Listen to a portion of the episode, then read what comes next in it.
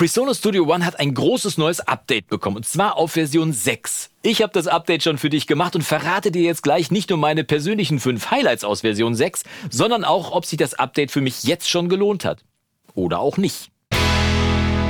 Hi, ich bin Jonas vom Recording Blog. Schön, dass du wieder dabei bist und PreSonus hat es mal wieder getan. Studio One 6 ist da und einige von euch werden jetzt sagen, endlich. Andere wiederum fragen sich, warum? War doch gut und benutzen weiter in Version 4, weil es ja macht, was es soll. Das stimmt auch soweit, aber davon ab sind in Version 6 auch für mich noch ein paar Features dazugekommen, die mir dann doch Lust auf den Versionssprung gemacht haben. Was natürlich auch den großen Vorteil hat, dass ich dir jetzt davon erzählen kann. Immerhin handelt es sich in unangenehmer Tradition bei diesem Update mal wieder um ein kostenpflichtiges Update. Aber vielleicht bin ich auch einfach von Logic Pro X ein bisschen zu verwöhnt. Die halbwegs gute Nachricht zum Thema kostenpflichtiges Update ist aber, dass du als Besitzer jeder Vorgängerversion von Studio One Professional für knapp 150 Euro die neueste Version bekommen kannst. Mit Betonung auf jeder Version, auch wenn du noch Version 1 im Einsatz haben solltest. Und dann sind die 150 Euro natürlich vollkommen okay, denn so bekommst du tatsächlich für eine schmale Marie eine wirklich moderne neue 64-Bit DAW.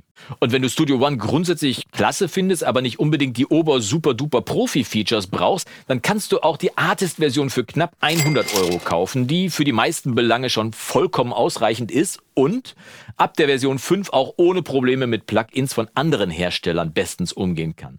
Mein Preistipp an dieser Stelle, alle Links dazu findest du unten in der Videobeschreibung.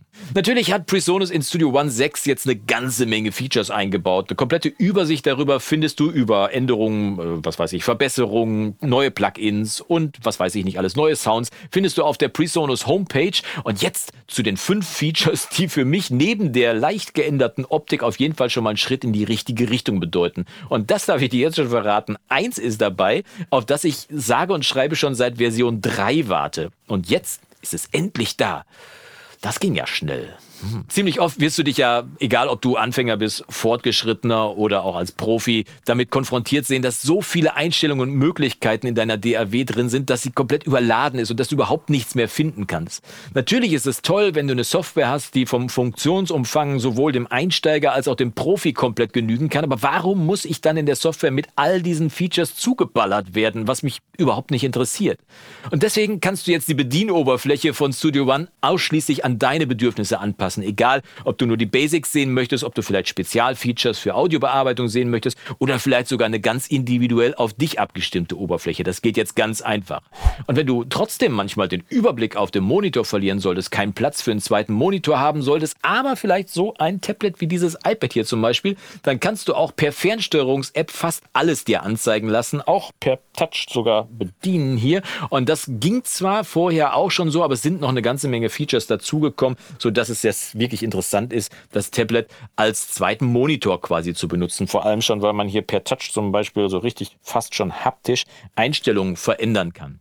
Diese praktische Übersicht, die du hier jetzt übrigens über den Kanalzug siehst, die kannst du dir auch im Rechner mit einem Klick auf diesen Knopf hier anzeigen lassen. Und mit einem weiteren Klick auf den Sticker hier oben bleibt das Ganze dann auch für jeden Kanal aktiviert, den du im Arrangierfenster anklickst. So hast du dann immer einen guten Überblick über das, was auf deinem Kanalzug los ist und kannst auch schnell mal gezielt darauf zugreifen, ohne dass du ständig den Mixer aufmachen musst und hin und her klicken musst. Ein echtes Highlight ist der brandneue Pro EQ für mich, der nun endlich auch als dynamischer Equalizer funktioniert ähnlich wie der kostenlose TDR Nova.